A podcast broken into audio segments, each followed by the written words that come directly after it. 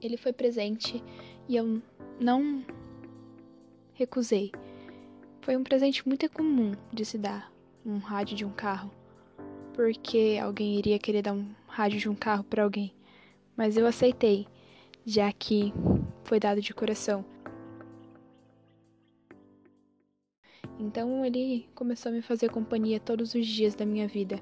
Aquele rádio de carro que fazia muito barulho e que me fazia fazer parar de piscar para tantas coisas. Ele tocava o que eu queria e eu ouvia o que eu queria. Então, foi realmente um presente muito bom. O silêncio às vezes é violento, e eu só pude perceber isso depois que eu comecei a ouvir a música. E tudo que eu queria era não parar mais, porque com ela os meus pensamentos não eram tão, tão fortes e frenéticos, não vinham com tanta força, e quando viessem, o rádio poderia me falar qualquer coisa. É difícil esconder aquilo que se sente, mas com ele eu me sentia mais aconchegada.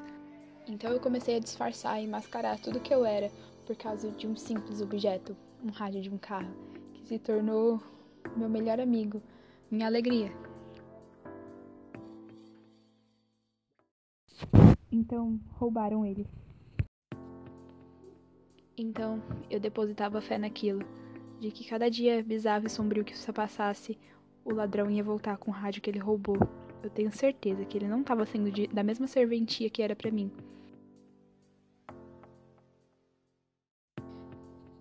Mas calmamente eu ia tentar entender que eu tinha que ter fé.